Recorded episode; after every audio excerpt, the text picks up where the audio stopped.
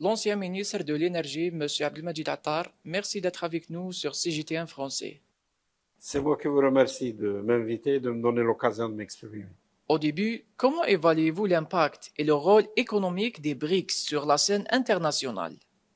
Bon, les, les BRICS, euh, d'abord, je voudrais peut-être signaler que pour le moment, ils ne sont que cinq. Cinq membres, c'est un club. C'est un club d'échange, c'est un club d'échange d'informations, de partenariats, etc.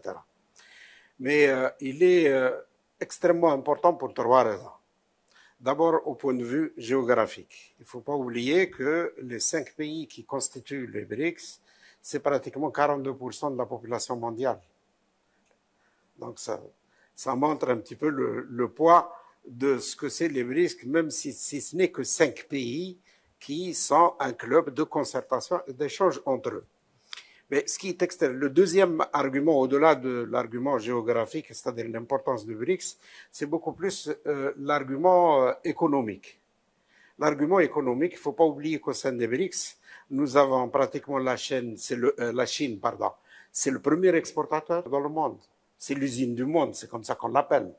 Il y a la Russie. La Russie, c'est pratiquement l'un des principaux exportateurs de pétrole et de gaz. Qu'est-ce qui attire de nombreux pays comme l'Algérie à rejoindre cette organisation? On voit en ce moment dans le monde, je l'ai dit, le monde est en train de muter. Euh, il était pratiquement euh, unipolaire. Hein. C'était les États-Unis, euh, les USA d'un côté avec euh, l'Europe, c'est-à-dire le G7, vous avez le FMI bien sûr à l'intérieur, et puis de l'autre côté, rien. C'est-à-dire le monde était unipolaire. Or, avec la crise du Covid, puis le conflit russo-ukrainien.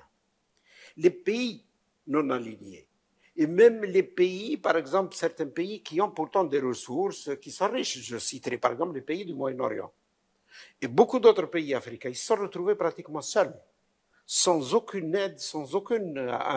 On a vu à ce moment-là que c'était chacun pour soi et Dieu pour tous les, pays européens, les pays, euh, la plupart des pays occidentaux, c'est notre intérêt d'abord nous et puis le reste du monde. Donc on s'est senti un peu laissé pour compte. Pour eux, c'était une sorte de fierté, un petit peu de finalement de re retrouver sa fierté, s'imposer sur la scène internationale. Pour eux, c'était c'est l'occasion aujourd'hui. Le monde est en train de changer. Mais maintenant, ce qu'ils attendent, ces pays-là, par exemple, pour rejoindre, le, rejoindre les BRICS, parce que on rejoint une nouvelle organisation où il n'y a pas, euh, c'est-à-dire, il n'y a pas, c'est pas une organisation, par exemple, qui veut imposer son modèle de développement.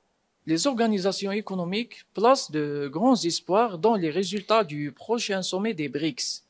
Quelle est la signification de cela? L'intérêt du prochain sommet des BRICS en Afrique du Sud, c'est que c'est un processus probablement qui va démarrer, euh, qui va certainement entraîner une diminution de l'influence du G7, du monde occidental de façon générale, aussi bien sur le plan géopolitique que sur le plan économique. Moi, je pense qu'ils vont développer de plus en plus d'échanges entre eux avec les monnaies locales.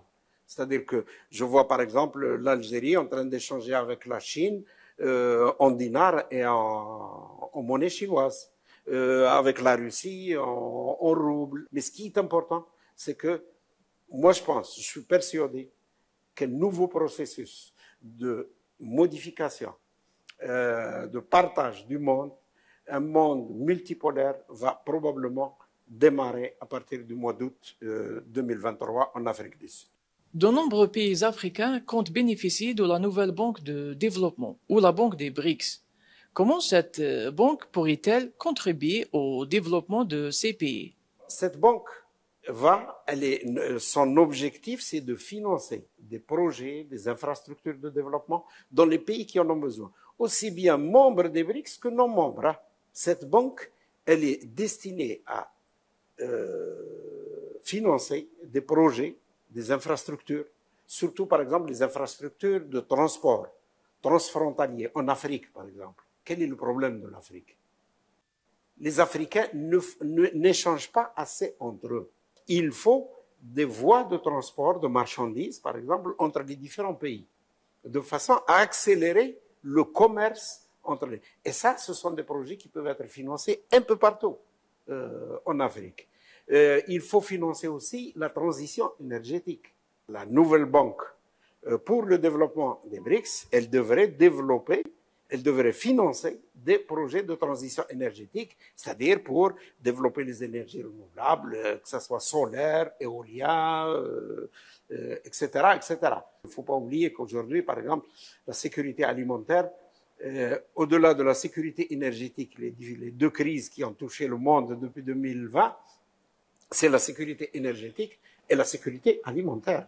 Et l'Afrique est l'un des pays les plus touchés par, euh, ce problème. Et là, il y a beaucoup de choses à financer euh, au niveau euh, agricole, dans le secteur de l'agriculture, dans le secteur de la santé, etc., etc. Voilà. Très bien. L'ancien ministre de l'énergie algérienne, M. Abdelmajid Attar, merci de nous accorder du temps.